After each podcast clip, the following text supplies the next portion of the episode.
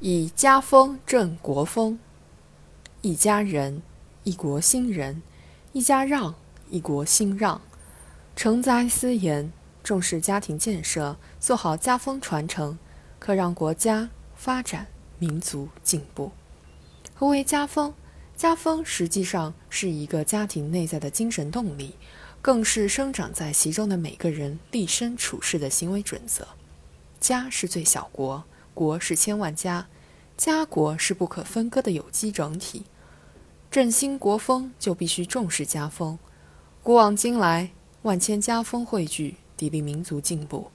前世家训开宗提义强调执法如山，守身如玉，爱民如子，恤蠢如仇。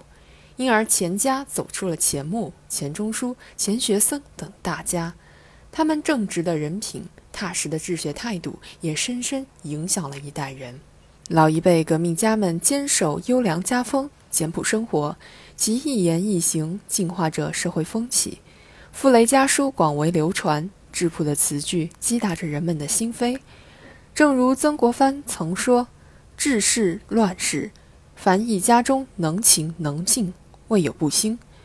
毋庸赘言，家风若兴，国风必振。”然而，人们不禁发问：为何这个时代如此急切地呼唤家风？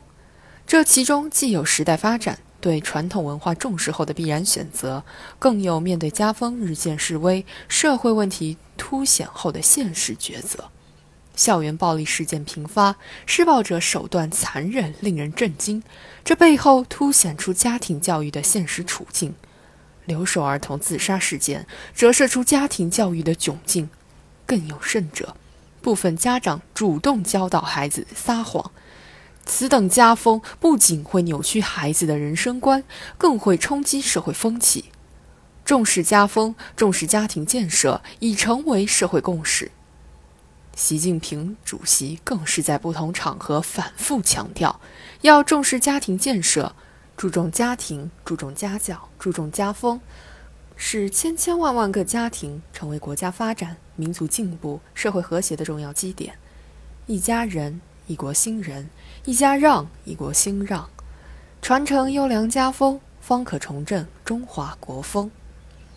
世事如棋局，善意者谋事。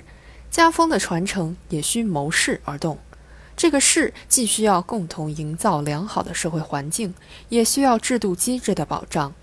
披荆斩棘四十年。我国创造出一个个中国速度，物质财富快速积累，人心思动，社会大环境充斥着物欲、拜金等不良思潮，深深影响社会风气，进而影响家风的传承、个人的观念。另外，如何传承家风、重视家庭建设，对各地方政府而言是全新话题。如何有序发展，仍在探索之中。知之非难，行之不易。可将感动中国等节目作为有益借鉴，在社会上营造良好外部环境。